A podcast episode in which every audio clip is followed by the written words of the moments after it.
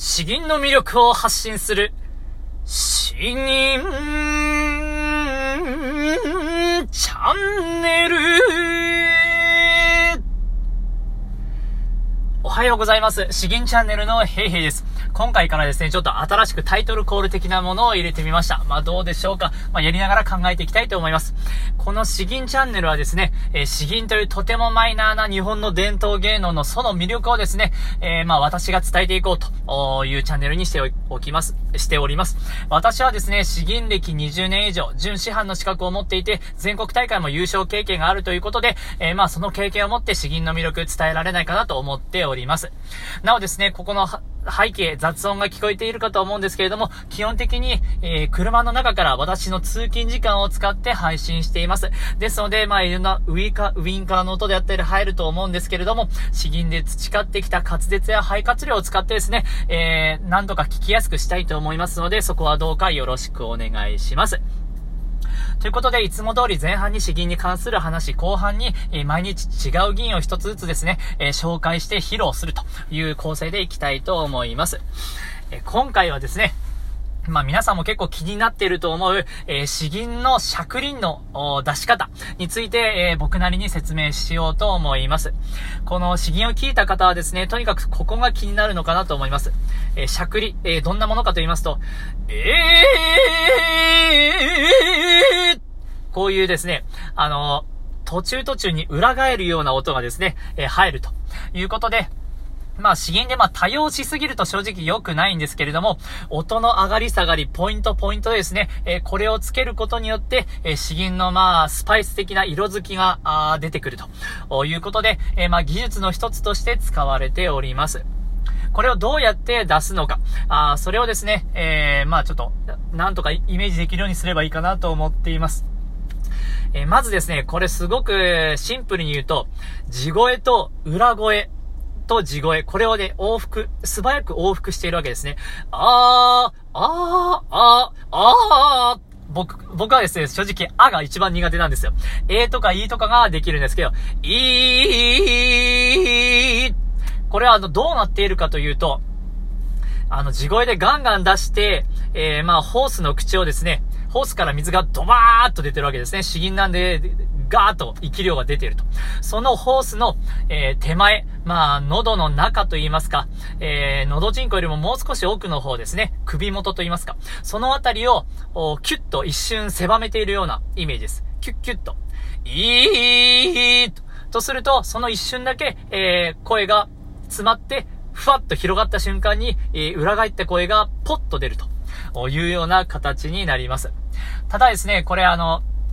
最初の地声でがっつりしっかり出すというところが大事です。大事なので、あの、口先だけでですね、やっているとすごくかっこ悪い感じになります。いい、いいっていう風になると、もうなんかあの、ひょろひょろしたような声になるです。いい力を入れて前に出す姿勢を持ったまま、そのまま一瞬裏返すということによってですね、えー、色付き、詩吟らしいポイントになると、色付きになるというふうに言えます。これが、本当ですね、あの、力を入れないとですね、いーというと、ただ単になんか気持ち悪い人みたいな形になってしまうので、えー、ここがですね、あの、やっぱり違うのかなと思います。ちゃんと、いーっていう口先のだけじゃなくてですね、えー、口に力はかからず、喉の方、さらに体の奥の方だけ、え、ブワーっと息を出してるような感じ。いーいーという風にガツンと、えーという風に出せば、あこういう風に、えー、出せるのかなと思います。あいうえを、ん？という風に、えー、6つの音があるんですけど、それぞれですね、えー、変わりなくやれればいいのかと思います。僕はあが本当に一番苦手なので、いうえおとか、そこら辺の方で、え、よく対応しています。まあ、あの、最後どんな感じかもう一回やるとですね、え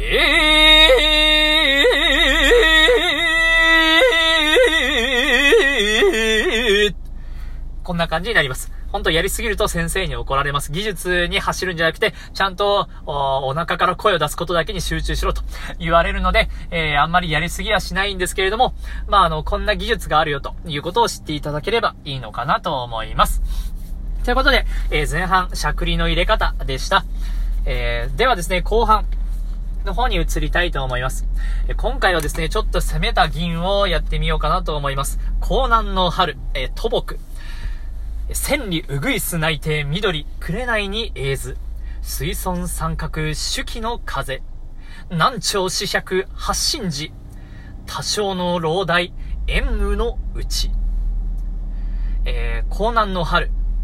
え、江南地方の、まあ、春ということですね。中国の詩です。土木。土木は、あのー、李白や、あ、徒歩、四川や四川と呼ばれた、この、徒歩ですね。徒歩の、同じ祖先にあたる方だそうです。えー、土木。え、この方の作った詩ですね、え、とても美しい、え、自然を歌ったような詩になります。千里、うぐいす泣いて、緑くれないにえず。もう色鮮やかな自然が、まあ想像できるかと思います。水村、まあ水、水の村と書きます。で、三角、まあ山の地方ですね。手記の風。まあ、あの、居酒屋の目印の青い、えー、旗という風になっています。南朝。南朝は、ああのー中国の時代ですね、中高の、え、長江より南のところに続いた、あ、南朝の王朝のことを指しています。宋、清、えー、領、陳、この4つですね。えー、この時代というのはですね、えー、とにかく仏教がとても盛んだったので、えとても多くの寺があると。えー、四百八神寺、480の寺があると。お多少の老大、縁のうち、えこの前、多くがですね、え老大、え老台の中からですね、こういった建物が、あ煙のように降る雨の中から、あぼわっと浮かび上がってくるようだと、えー、心の風景として、えー、出しているということになります。えー、この詩のポイントはですね、まあ、色鮮やかなあ詩があるというところではあるんですが、とにかくですね、このサビの部分、南朝主役発信時、ここが、あの、高高音といってとても高い音が入ります。通常の詩吟よりもさらにワンランク、一瞬だけ高い音が入って、えー、そこは正直難しいので、僕も今回ここが綺麗に出るかどうか自信はあまりないんですけれども、まあ、せっかくなんでですね、4連休明けなんで、やってみようかなと思います。それではですね、えー、お聴きください。江南の春。土木。千里、うぐいす泣いて、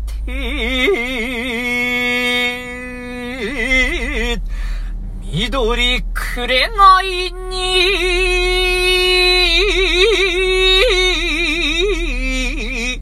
いず、水村、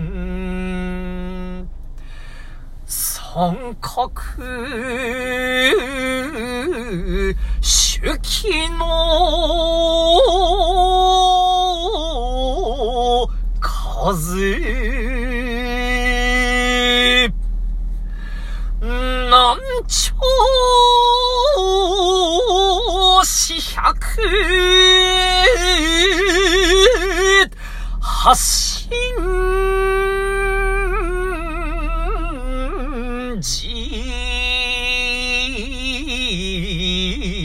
多少の老大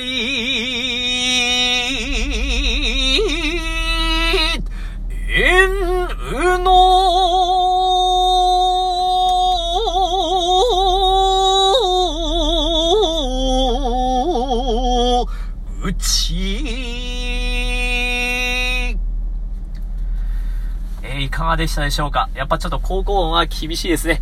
えー、今回は以上となります。えー、このように詩吟チャンネルでは平日毎日、えー、この詩吟の魅力を発信するように、毎日違う吟をですね、一つずつ紹介していきたいと思います。えー、明日もですね、またよろしくお願いします。本日はどうもありがとうございました。